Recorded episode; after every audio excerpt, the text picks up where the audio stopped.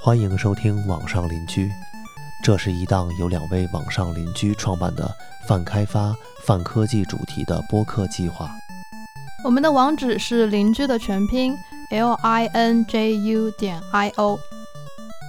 我们建议大家使用泛用型播客客户端收听，你也可以在小宇宙或者 Apple Podcast 上收听我们的节目。如果喜欢我们的节目，欢迎在小宇宙上给我们点赞，或者在 Apple Podcast 上给我们五星好评。好的，接下来一个话题就是关于 dig deep 深挖啊，深挖某一个知识点也好，或者是深挖某一个方面也好。其实我一开始也会有这个问题，就是我学东西的时候可能只局限在表面，就就我觉得，哎，这个框架也好，或者是这个知识点也好。我知道该怎么用它了，那就 OK 了。那我写的时候，我也能写得出来。但这样也会导致一个问题，就是我可能只会这一种写法或者是一种用法，然而遇到了一些实际问题的时候，又不会去变通，就不会去举一反三。可以说，这就是我觉得 dig deep 的重要性吧。就是我们在学一个东西的时候，不光是局限在它的表面内容。如何用 API 也好，或者是如何实现一些最基础的东西也好，而更多的应该是关注一些它背后的原理、背后的逻辑。这个我想对之后的学习提升也都会有帮助的。哎，我想我想提一个问题，这个是我临时想到在听你说的时候就是你在深挖的过程当中，你的实际操作是怎么深挖的？就比方说，你可能啊，这个这个功能我这个功能我实现了，然后实现了之后，你怎么去深挖它呢？就是。你会去做一些笔记吗？然后把这些笔记串联起来吗？还是有其他的深挖的方法呀？嗯，这个 case by case 吧，就是根据情况。因为有一些时候，比如说我做了一个 feature 之后，好比说我实现了一个很小的功能，就哪怕它是一个只是用 JS 实现的一个小功能，比如说实现了一个数组的去重也好，或者是实现了一个根据特定的 key 来排序，像这样的东西啊，那我实现完了这个之后。我可能会做的一件事情，就是我可能会去一些网站啊，一些这个论坛啊，我去看一看有没有更好的方式。像好比说，我们搜索一个数组去重这个东西，deduplicate an array，我们可以在 Stack Overflow 上面找到很多很多的方法。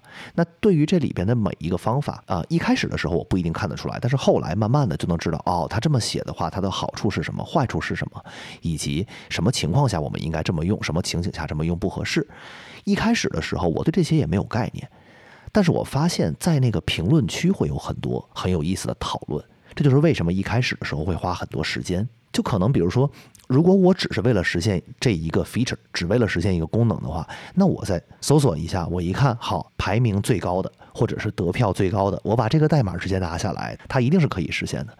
但是呢，这就是我觉得一开始我 miss 掉的，就是一开始我错过的很多内容。因为评论区里边也不光是吵架的，也有一些非常有意义或者是有知识点的一些内容，这个就是我觉得可以去深挖的一些东西。那好，这是说一个 feature 的实现。那说到其他的，好比说有一些是比较 opinionated，就是有一些会比较。带有主观、带个人色彩的一些东西，好比说文件命名吧，就是举这么一个例子。这这个例子其实不是很恰当，因为到最后 in the end 没有那么大关系。但是，呃，我我这个项目的文件结构如何去做？我这个项目里边会有什么 convention？就是有一些约定俗成的一些东西，我要 set up 好啊，因为团队协作嘛，就是这样子。那这一些内容其实。我们去网上找也不会有一个标准答案，就他不会说你这么做是对的，那么做是错的，他只有说我愿意这么做，原因是什么？另一个人会说我不愿意这么做，原因是什么？这些信息点我们归纳到自己这边来说，我们自己就会形成自己的一个判断，或者是逐渐形成自己的一种风格。就是我们要知道啊，如果我们呃对于这样的一个项目，我们怎么做会比较合适？对于另一个项目，我们怎么做会比较合适？我在听你的描述的过程当中，我觉得有。两个还蛮核心的词，第一个你说到了有意思，可能是你不自觉的就提到了这个词，另外一个就是形成了自己的风格，这是两个核心的词。我觉得这个很好的解释了，就是其实作为程序员，虽然要终身学习，但是终身学习可能它并不是一个非常让人烦躁或者是恐慌的事情。我们平常在没有深入去终身学习进行这个事情的时候，进行这个行为的时候，会觉得终身学习就是一个时间概念，终身 lifelong，就是可能要学几十年，就会觉得啊，我卷不动了，我好累呀。但是实际上，当像你这个样子，我去研究。啊，这个功能的实现，在论坛上面有没有更好的实现方式？然后以及看某一个技术点，每个人不同的一些看法，然后形成自己的风格。这个是我觉得听起来，听起来，你听你的说法，我觉得对于你来说是有意思的。所以在这个过程当中，我觉得你可能并没有觉得，哎，我在卷，我只是在 enjoy 享受这个学习的过程。那对于我来说的话，嗯，我会想要，我现在就还蛮入门的，但是。被带着写一些项目，然后在写项目的过程当中，可能一些，比方说样式的实现方式是我以前没有没有接触到的，或者是我没有接触到的一些属性和功能，我就会想要把它总结写出来。那可以在内部分享就在内部分享，或者是可以有，其实有非常多的渠道你是可以分享在外面的，我也可以写出来分享给大家。就是在写文章的过程当中，我是非常 enjoy。第一个是我梳理了我自己的逻辑，第二个就是更多人看到了。我可以举一个小例子，就是虽然现在工作很难找。找，但是因为我在找工作的同时，也有写一一些小的文章，就很小很初学者的文章，也会有人通过这些文章在 GitHub 上面 reach 到我，就说：“哎，我们现在招人，你要不要过来看一下？”那很好啊，嗯。所以就是这个不仅能够让你觉得，哎，没有卷这个概念存在，这个过程是让你觉得，哎，有意思的，同时它可能也会给你带来一些还不错的收获。哦，据说就是星星同学他他发表了很多的文章，我们可以。听一下他的整个分享，他的技术之旅的 旅程是什么样子的？呀，突然被 quote，这个 首首先我自己是比较 enjoy 这个过程，就是这些东西是它不会保证我写出绝对正确的代码，但是至少它是让我自己能体会到我自己在成长、自己在进步这样的一个过程，所以这是我比较喜欢的一点。我自己是也是很愿意分享的一个人，包括之前我自己写博客也好，或者是后面在其他地方写文章这样子的，都是愿意分享的。呃，而且我个人感觉，其实分享也是一个非常好的过程，就是它可以帮助我把我已知的、已有的碎片的知识点变得更系统化一些。写文章啊，包括做视频啊什么，我觉得对于自己巩固知识点也是很有帮助的。嗯，对，刚才提到了分享，然后这里让我想到了一个概念，就是费曼学习法。那我这里也没有具体查证费曼学习法的具体的方法，但是内化到我这里来说，我觉得费曼学习法更多的强调的就是，如果你能够去教他了，就证明你就学的已经很不错了。那我自己因为当过老师，那其实我觉得我英语最好的一段时间就是我在当老师的那段时间。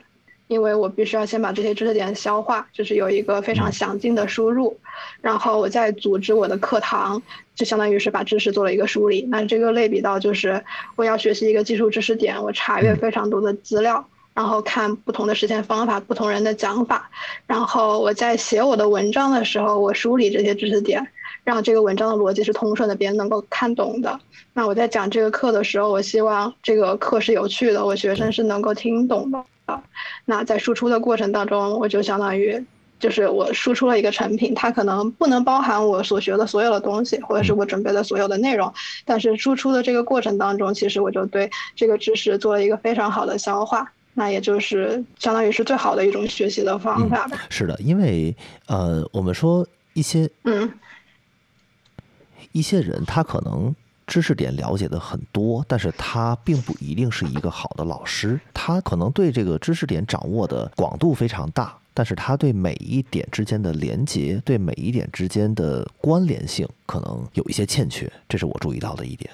哎，然后我突然想到一点，最近非常流行的一个说法就是卷嘛。不光是前端还是后端开发啊，然后包括国内，包括在国外，其实或多或少大家都卷起来了。特别是这两年经济形势不好啊，加上这边也裁员啊，所以卷的也很厉害。对于卷这件事情，我觉得我们自己平时如果能保持这个学习的状态啊，以及对这些要学的内容不是那种浅尝辄止的呀，然后嗯，会有一些深度的观点，会有一些自己的想法。这一些至少都可以帮我们去更好的应对现在这种卷的大环境吧。嗯。我很赞同你这个说法，然后我想提供一个新的角度，就是其实很多事情发生，就是你看它的角度不一样，你得到的感受也是不一样的。卷是我们现在解读，现在比方经济下行，然后就业不好找，然后工作岗位基本上就就是冻结了，或者是收编呀之类这种情况，我们可以把它理解成卷来看待它。那同时你也可以把它看成你的一个蛰伏期。嗯嗯。回到我自己来讲的话，就是我可能开启了转行的地域模式，在一个就是就业环境非常不好的情况下，我选择了零基础转行。那但是我换一种打开方式，就是我终于找到了一个我觉得还不错，然后我可以终身做的是职业了，这个太难得了，对于一个人来说。那其实这就。不是卷不卷的问题了，就是我对它非常有热情，每天有一些新的东西可以探索，虽然还是有难度的，但是我愿意去解决它。那就是对于我来说啊，我知道大家都在说卷卷卷，但是好像这个声音不怎么能够进到我的耳朵里面来啊。然后我我需要把我的精力都花在我怎么样提升我自己，我怎么样出新手村。然后就是做这些事情已经占用了非常大的精力了，就没有卷不卷这件事情了。所以就是换一种打开方式。那我们深挖这个知识点，其实，在你全全身心的去深入的学习，去深入的挖掘这些知识点的同时。你真的就没有什么精力去想卷不卷之类的了，所以我觉得这是一个非常好的，可以说是一种避难所吧。嗯嗯，对这一点，我觉得也不限于初入开发或者是正在转行开发的朋友们。我觉得对我自己来说也是一样，我可能会利用这一段时间，因为没有这么多职位的开放啊，然后各个公司大家都在经历优化和调整啊。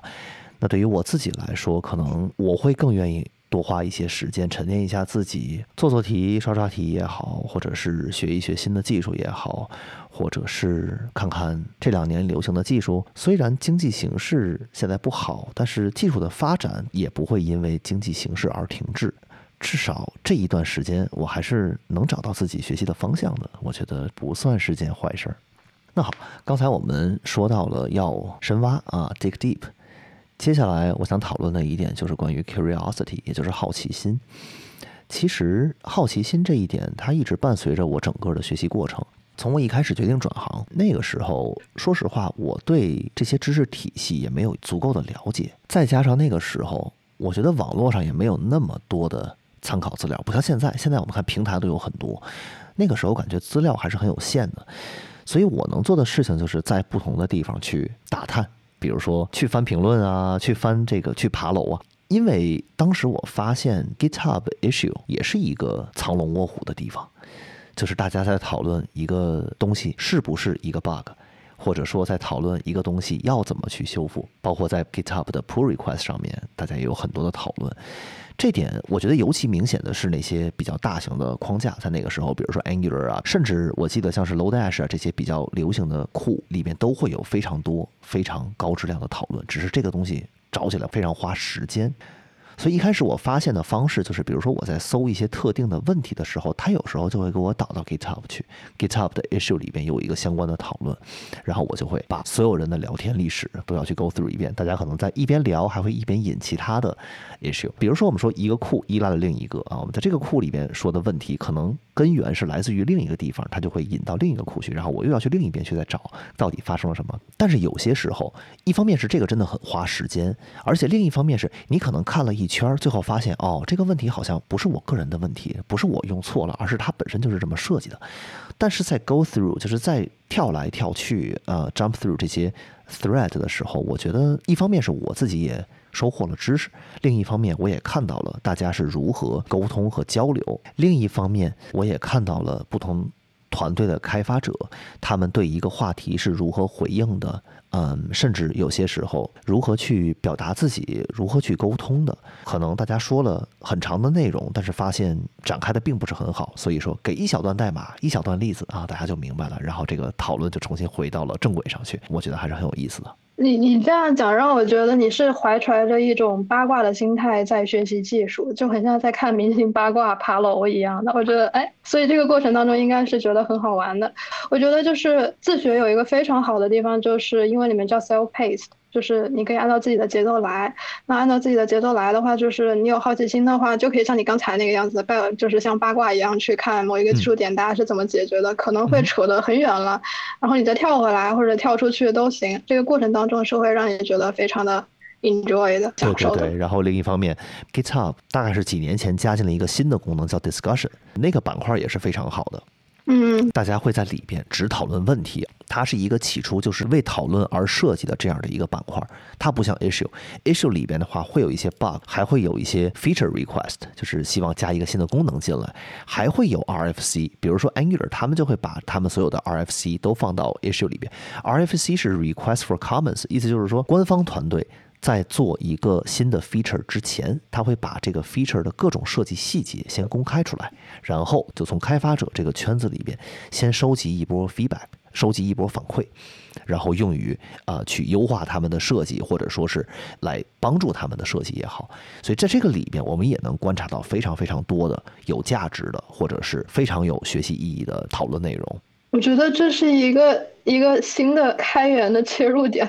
哦，就是我本人对开源很感兴趣，因为就是它是不同于公司的组织形式嘛，然后它在软件开发领域运用的很好，并且这是一个迭代很快的一个产业，然后它利用这种方式，然后组织起来，我觉得它很神奇，然后对一直对它的特点都很感兴趣，然后我觉得你刚才讲的那个点就是。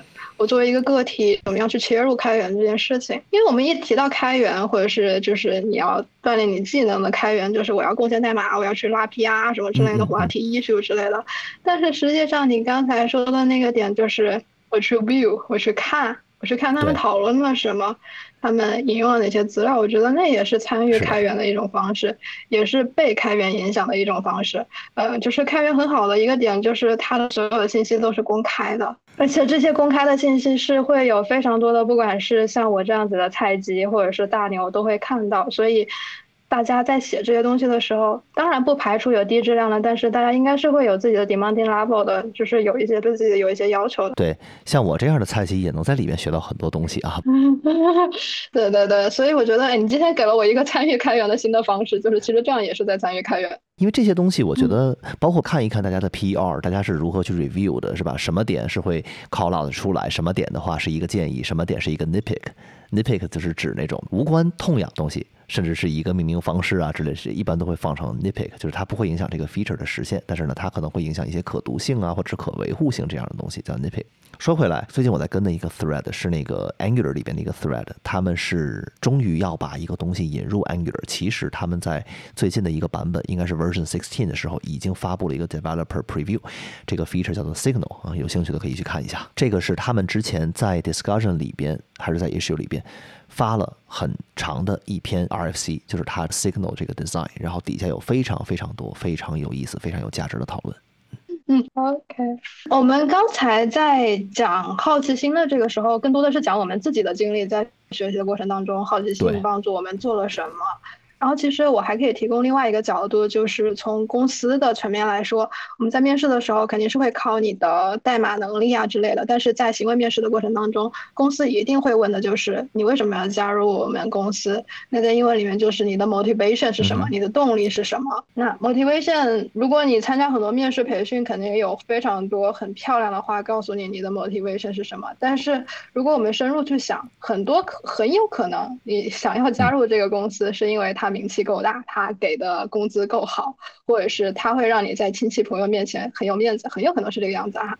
但是，一般来说，因为是这个原因的话，可能待的不会太久。就是真正能够让你在一个公司待得更久，或者是作为面试官，你想要听到的，我觉得对于我来说，我也做过面试官，我最想 dig 到的，不论他是用什么样子的方式来表述，我想 dig 到就是他对这个行业，或者是对这个公司，或者对这个正在做的事情是有好奇心的。因为我觉得这个是最强的动力。从公司的层面，一个员工他是有好奇心的话，他是能够主动去工作的，不需要我去 push 他，我去推他去做事情，他会自己去发现一些问题，去解决这些问题。他就是一个比较 active 的 contributor，就是能够主动贡献的一个员工。然后他就会是一个好的员工，对一个 team 来说也非常的关键。是的，是的，在我面试的时候，我觉得基本上是一致的。我觉得他如果技术细节掌握的不够好，这都是可以去后期调整的，或者是后期去学习的。但是如果我感觉到他对这个技术本身没有什么兴致，没有什么兴趣，以及从年限来看也是一种方式，但是这个不绝对哈，很多时候是综合判断的结果，就是我们不能说哦，因为他对这个不懂，所以说他就没有兴趣去学东西，这个好像没有什么关联。但是呢，好比说片面的一个例子啊，这绝对不是唯一的因素。你比如说一个 developer，他可能五六年的经验了，他分不清楚 let 和 cost 和 var 的区别，这种感觉，这个只是我觉得一个非常大的一个 flag，非常大的一个 red flag。如果一个 candidate 他是一个工作了时间很短，比如说只有半年或者一年。我也会 assume 他应该知道这个知识，但是如果他不知道的话，至少他对我的冲击没有那么大。就我觉得，哦，他一年不知道那也没关系，那我们看看其他方面他有没有了解啊，或者有没有涉及到，这个我觉得也可以。但是呢，几年的开发，如果他对一些基础的知识掌握的是不足的，或者他理解是不到位的，就会给我一种感觉，哦，那他很有可能是对这个技术的热情是不够的，可能是每天只是忙于完成任务啊，这种感觉自己思考的不够多，在我看来就会是一个比较大的一个 red flag。我不怕这个一个 candidate 他的技术不过硬，只要我能 feel 到，只要我能感受到他是有学习的劲头，有学习的意识的，我觉得他就是一个好的 candidate。嗯，那其实其实我们看的，其实还是要的就是这个 candidate 在这个 skills 方面他是成熟的，或者是他是能够有贡献的。然后，之所以能够达到这样子的 level，是因为好奇心驱动的。对对对，就是好奇心是动力，然后他表现出来他的 skill level 是一个表象。那今天的话题我们就聊到这里，然后进入最激动人心的环节，每次推荐 two more things。首先由星星来推荐一下。好的，对，今天到我推荐这个。非歌曲的内容。今天我准备推荐的是剪贴板的历史管理工具。首先，它是一类工具的统称，就它是一个工具的类型。那在这个类型里面，我们其实有很多工具是可以选择的。我们有免费的，也会有付费的。我们先聊一聊它的使用场景吧。在座是程序员，在座各位都有用。我感觉这是一个怎么说规模化的那个 Ctrl 加 C 和 Ctrl 加 V，或者是 Command 加 C 和 Command 加 V。你记不记得有很多梗图，就是一零二四节的时候，或者是是愚人节的时候，然后送你三个键帽，然后就是那个。你说到这个 Drop 那个平台上，他们之前发布过一个产品，就是这样的东西。但是我觉得这个东西卖的不会太好，我不知道你们有见到过。呃，Drop.com 上面。我觉得你应该跟我说是一件事情。真的吗？就是那个梗图吧，就是三个键帽。嗯哼，是这样。是吧？然后或者附上一个 Stack Overflow 的 logo 之类的。对，我是想说，真的有人把它做出来了。嗯，你看一下吧，记得把把这个东西放到 show notes 里边去。对，就是它，我看到就是它，就就它，就它。嗯，这是一个实体的产品。嗯，我我是有点没想到，一个 micro pad 一般会叫 micro pad。嗯，对，我觉得就是你你你今天要推荐的东西，就是规模系统化的这个按键。对，是一个 manageable 的，呃，Command C 和 Command V 这样。哎，对对对。OK。那我们先说一说它的使用场景。这类软件你有在用吗？有。OK，那你的场景是什么？抄代码。啊，这。哦，还有就是有时候你会复制很多地址。嗯，我们先说那个 Paste 这个软件吧。它里边有两种使用方式。刚才我给你看过的那种使用方式就是剪贴板历史。然后它还有一个功能，它叫 Paystack。粘贴的粘这个功能非常有意思。你启用了这个 Pay Stack 之后，它会怎么样呢？你每复制一个东西，它会放到这个 Stack 里边去，相当于你有一个 Stack 里边放了，比如说五个东西，然后你可以从这个 Stack 里边选我要粘哪条。这样的话，你就不需要进入它那个主页面里边去选了。哦，你可以理解为它是一个临时存储空间。有点像那个 memory 那种感觉，我临时的放五个、八个放到这个位置来，然后我来手动选我要哪条或者要他们是怎么样的顺序，一条一条的给它放到我这个比如说编辑区里边去。那放完之后，我这个 stack 不需要了，我就把这个 stack 关掉了。它是这么一个 feature。啊，剪贴板历史工具的话，就是你每一次呃想找东西的时候，都是要把整个历史都打开，然后再去找。Stack 的这个功能的话，它更像是一个临时使用的一个，或者说短期使用的。嗯，它就更快捷一些。对的，对的，一次性使用的临时空间。我这里的使用场景有这么几个吧，因为有些时候我发现，不管是工作中还是生活中，会有一些时候我在不同的地方复制了好多东西，然后我都需要把它们粘到同一个位置去。这个其实就是非常典型的剪贴板历史使用场景。有时候，比如说我们在那个别人开的 bug 嘛，我我们解决好了，我们要把它 resolve 掉，是吧？嗯，可能会需要从 PR 里边 copy 出来一些信息，然后我还需要把这个 PR 的 link copy 出来，然后我可能还需要从其他地方，比如邮件里边或者是什么地方 copy 一下 build 的信息之类的。这就是一个我比较常遇到的一个使用情景嘛。除了这个以外，有些时候它会帮我比较好的过滤一些信息，比如说我很清楚我之前 copy 过某一个东西，现在我想把它找回来啊，那我就可以在这个里边搜索，就在我的那个剪贴板历史里边搜索。嗯，任何的软件。嗯，我想它只要支持 Clipboard History 这功能，它大概率会支持搜索，这是一方面。然后另一方面是它也会提供一个清空缓存的机制，你可以选择手动清空，你也可以选择，比如说过七天就清空，还是说过一个月再清空，这都是可以的。而且我觉得这也是有意义的。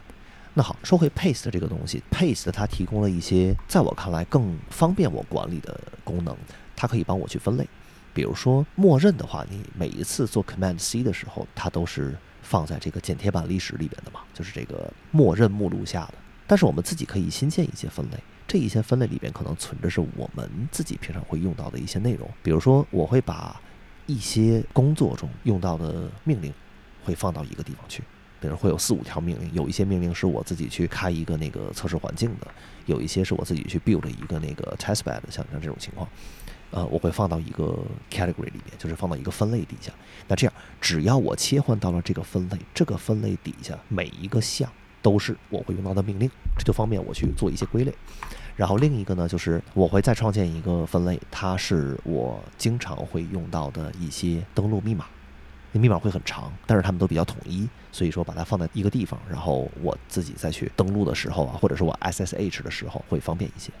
就就我就不需要在那个历史记录里边搜索了。虽然我知道我在那复制的那些历史里边哈，只要我在那里边搜，我肯定能搜得到。但是呢，就可以省一些时间嘛，我就可以直接去到那个对应的分类里边，因为那里边可能就那么几项，但每一项都是我需要的那个密码。这是我的另一个场景。这个功能 Paste 是支持的，而且这也是我觉得 Paste 做的比较好的一个地方。另一方面就是颜值比较高嘛，Mac OS 这边反正做得好的软件，他们有一个非常大的特点，就是颜值都还比较高。他们会用这个苹果的 Native 那套 UI Kit，所以做出来的话就看起来会好看一些，而且性能方面也会好一些，因为他们大概率会用 Swift 去写，理论上来说性能会好一些。然后说到价格问题，Pace 这个东西的话，之前是一次性的买断制的，然后后来转成了订阅制。不过有一个折中的方案是 Setup，还有一个方案，我个人也比较推荐的，就是 Alfred。Alfred 是一个 Mac OS 里边的老牌效率工具了。它一开始最初的目的是 Mac OS 自带的那个 Spotlight 的替代品。随着它这么多年的发展，它逐渐的发展出了自己的一套生态体系。大家会围绕这个平台去做一些开发嘛？会有很多第三方的 workflow，他们自己也会有一些 workflow。不过那一些都是收费。但是收费有一件事情就是它是一次性收费，它不是订阅制的。我们交一次钱就可以一直用下去，这个在我看来挺好。Clipboard History 这也是它的那个付费套餐里边提供的一个功能。UI 上面确实是没有 Paste 那么好，但是功能上面它绝对是一点都不会差的。尽管它少了一个 Paste Stack，但是呢，至少最基本的历史搜索什么的它都是有的。所以如果不想去订阅 Paste 的话，我觉得 Alfred 里边这个剪贴板历史也是一个比较好的选择。嗯，而且它用起来会很方便呀。就是因为你平常就会用 Alfred 嘛，你就用快捷键把它打开了，然后再快捷键进去，然后就很容易就查看它了嘛。是的，嗯，呃，而且我会专门给这件事情定一个单独的快捷键，不管是在 Paste 还是在 Alfred，我都会给它单独定一个快捷键。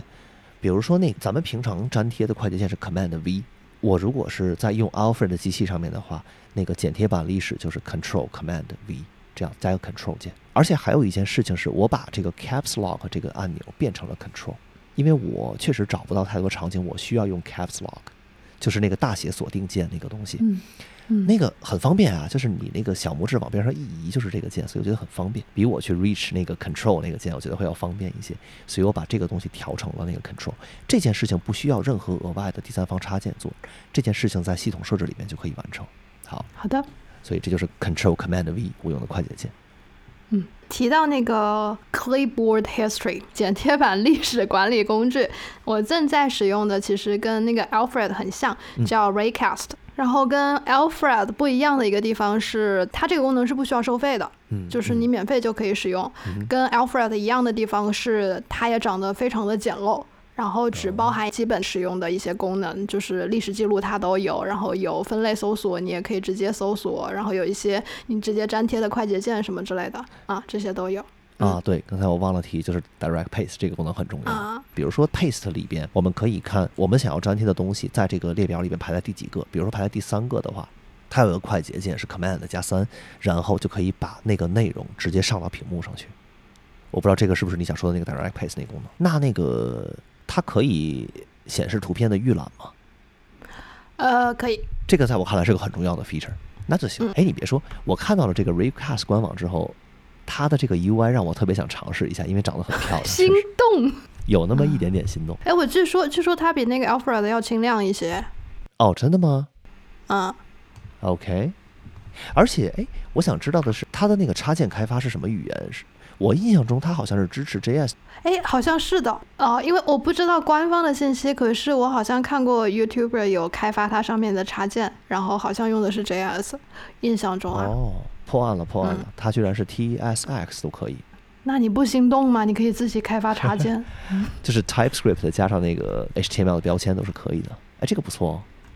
所以它其实是有那个 type definition 那些东西。你不心动吗？还是有一点心动的，你别说，嗯，嗯，有点意思。Alfred 里边全是用 Python，但是其实啊，这件事情在某一个 macOS 版本之后，它这事儿就变了。因为什么呢？macOS 后来在原生里边也加入了对 JavaScript 的支持，哦，就是对系统级别它加入了这个对 JavaScript 的支持，所以我们可以直接使用它，呃，来跑一些 JavaScript 的代码了。换句话说，之前你想跑 JavaScript，你需要一个操作，就是你要在你的系统里面装一个 Node.js，否则你跑不了。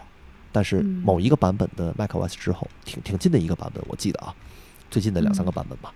呃，那个版本之后的话，它原生有一个支持，它把那个放在了那个 OSA script 的那个底下，所以很多那些像包括 Alfred，之前它只支持 Python 的开发，呃，只支持 Python 的插件，后来也支持了 JavaScript，就是因为原生有这个平台了，它就直接跑一下就可以了嘛。OK，嗯，那我这次的推荐就到这里，现在嗯到你来推荐歌曲。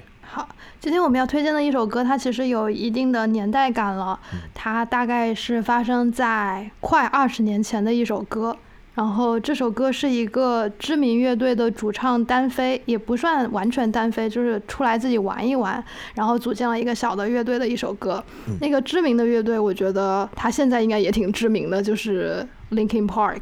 嗯，林肯公园 就是我和星星这种老人家在中学的中学回忆。反正他是我中学的顶流啊。然后他的主唱出来组建了一个小的乐队，叫 Fourth Minor。Fourth Minor 的一首比较偏 rap 的吧，叫 Remember the Name。嗯，为什么要推荐这首歌呢？是因为其实我个人是有跑步的习惯的。那跑步，除非我是要训练我的呼吸的话，我大部分时间是会戴耳机听歌的。跑步因为要跑很久嘛，所以就需要一些比较打鸡血的歌，所以就会听这首歌。这首歌的歌词非常的鸡血，它会一直循环反复的那段就是 This is ten percent luck, twenty percent skill, fifteen percent concentrated power of will, five percent pleasure, fifty percent pain, and a hundred percent reason to remember the name。嗯，这首歌如果听过的话，对这一段歌词一定会有非常强烈的印象。呃，还还是先翻译一下比较好。那我们在这里稍微翻译一下，就是既然是你来念的，那就我来翻好了。他说的是百分之十的运气，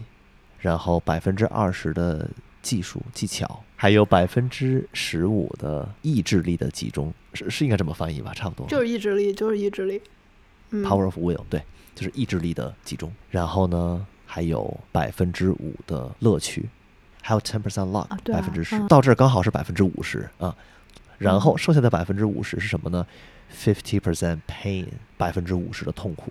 这个就嗯非常好的描述了你要去跳出自己的舒适圈做一件事情的感受。就是虽然痛苦有占百分之五十，可是即便只有百分之五的 pleasure，这个 pleasure 也会让你印象深刻以及值得努力嗯哼然后最后一句话就是 anda hundred percent reason to remember the name 对就是说那个 flow 那个节奏出来了好。hundred percent reason to remember the name 最后一句话他说的就是百分之百的这个应该怎么翻译比较好我在想有没有什么翻译的好听一点的方式？你一定要记得老子的名字嗯。啊什么？哦这个我觉得有点像那个什么，有点像那个 chalk it up 那种那种感觉，就是最后会把那个名字写在那个写在黑板上那种，就是完成了一个达成了一个目标，完成了一个任务，这样子最后会把那名字写上去。啊，刚才我们说了，百分之十的运气啊，百分之二十的技巧，百分之十五的意志力集中，然后是百分之五的快乐，以及百分之五十的痛苦，这些东西加在一起就刚好是百分之百嘛。最后就是百分之百的，就让你的名字被记住。之前说了好多的 percent，最后加在一起百分之百，所以他是为了引出最后这一句话啊。我我的感觉对，就是值得被记录啊！你的名字值得被记下来吗？因为感觉 rap 这种就会比较想要出人头地啊什么之类的，有这样子的一个寓寓意在嘛？啊，我觉得这个这个确实非常非常有激励的作用，但是我其实即便这个歌名叫 Remember the Name，嗯，我还是不赞同 Remember the Name 这个这个 ideology。为什么呢就是我觉得 I don't want to be somebody, I just want to be nobody。啊，OK，明白明白。嗯，对，以及我做的所有的努力，并不是为了让别人觉得我是 somebody。所以嗯你更多的是一个个人价值的实现，或者自我价值的实现，这样子对，我觉得那种外驱力，就是有时候会让你不知道你自己到底要的是什么东西。虽然小时候我就很喜欢这首歌，可是我现在听的时候，我就觉得没有大可不必让别人记得自己。就是这个过程就已经很好了，然后让你自己在这个过程当中提高，有一个全新的视角什么的，都都很重要。如果我们从个人价值的实现考虑的话，我们确实是不需要被别人记住名字。但我有一种感觉，就是被别人记住名字这件事情，不一定是你想要达成的目标，但它更可能是一个客观发生的事情。我们这么去理解，可能就会好一些吧。啊，是吧？可以，这个角度不错哎，。这就是你做到了一定程度之后，你自己可能不觉得，但是在别人看来，嗯，你是值得被记住的。所以他嗯是把这个是寓意写到了这个歌里边去，这是我的理解。说一下我对这个歌的这个印象吧。我第一次听到这首歌，其实是在那个 NBA 直播里边听到的。当时中央舞台体育频道嘛，他们一般每个周末上午会直播那个 NBA 比赛，然后在 NBA 比赛，比如中场休息啊之类的时候，他们就会放这首。就我觉得当时那个年代看过 NBA 比赛的，应该都会听到过这首歌。基本上每一场比赛都会放。嗯，跟篮球也挺搭的。嗯，对，确实确实，它不光是跟运动啊，它这个百分比说下来，其实就是各种各样的挑战嘛，跳出舒适圈这种感觉嘛。在我看来，你需要一些运气，你也需要技巧和注意力的集中，但是你你在这个过程中感受到的快乐是比较少的，更多的是痛苦。哦，诶，你突然让我又想到，就是你刚才那个解释，让我又想到一件事情，嗯，就是我觉得我们小的时候学到的，我们接受到的教育就是你一定要努力，努力嗯就一定会成功。对。然后包括千禧年的整个叙事，也就是你努力的话会成功，嗯对吧？因为整个经济是向上的。但是到现在的话，就是整个语境还有大环境给人的感觉就是，努力好像没有用了。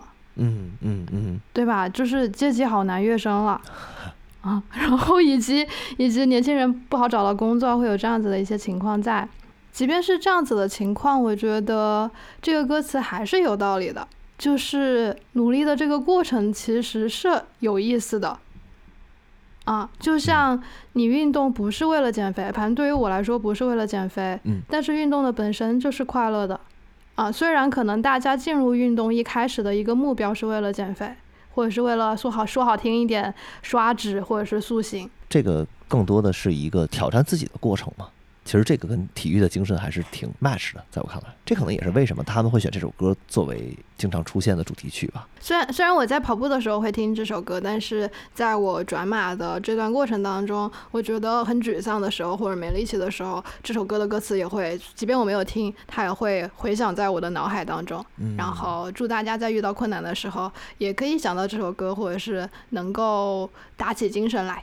是的，相比之下，我可能在这件事情上没有感觉到 fifty percent pain，我我可能是 fifty percent pleasure，在我看来是，我觉得更多的 pleasure 来源是在于每天都有新东西可以学，然后我整个人就非常的开心，然后最后就发现其实每一个东西学的都不深入，然后就得花时间去往后补。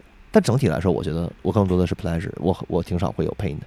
我出现两个 pain 的情况，一个就是，呃，在一开始面试的时候一直被一直一直被拒啊，这是第一个 pain。然后第二个 pain 就是开始第一份工作的时候，当时会有一些挑战，因为就发现自己懂得确实太少了，呃，也不是经常吧，就是时不时的会搞出来一些小毛病。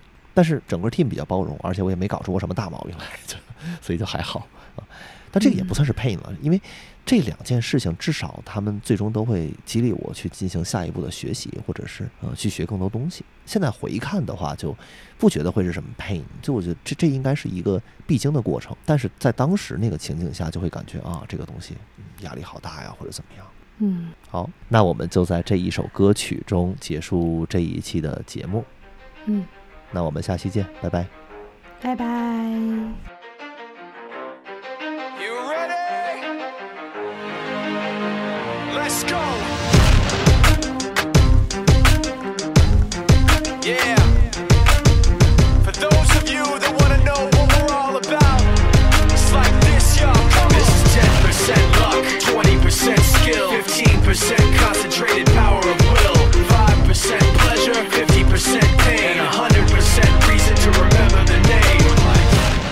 Doesn't need his name up in lights, he just wants to be heard, whether it's the beat or the mic. He feels so unlike everybody else, alone, in spite of the fact that some people still think that they know him, but fuck him, he knows the code. It's not about the salary, it's all about reality and making some noise, making a story, making sure his click stays up. That means when he puts it down, Tox picking it up. Let's go. Who the hell is he anyway? He never really talks much, never concerned with status, but still leaving him starstruck. Humble through opportunities given despite the fact that many misjudge him because he makes a living from writing raps. Put it together himself, got a picture connects, never asking for someone's help or to get some respect. He's only focused on what he wrote, his will is beyond reach, and now it all unfolds the skill of an artist. This is 20% skill, 80% beer, be 100% clear, cause Ryu was ill. Who would've thought he'd be the one that set the West in flames? And I heard him wreck it with the crystal method, name of the game. Came back, dropped Megadeth, took him to church. I like Bleach, man. Ryu had the stupidest verse, this dude is the truth. Now everybody giving them guest spots and stocks through the roof. I heard he fucking with that This is 10% luck, 20% skill, 15% concentrated power of will,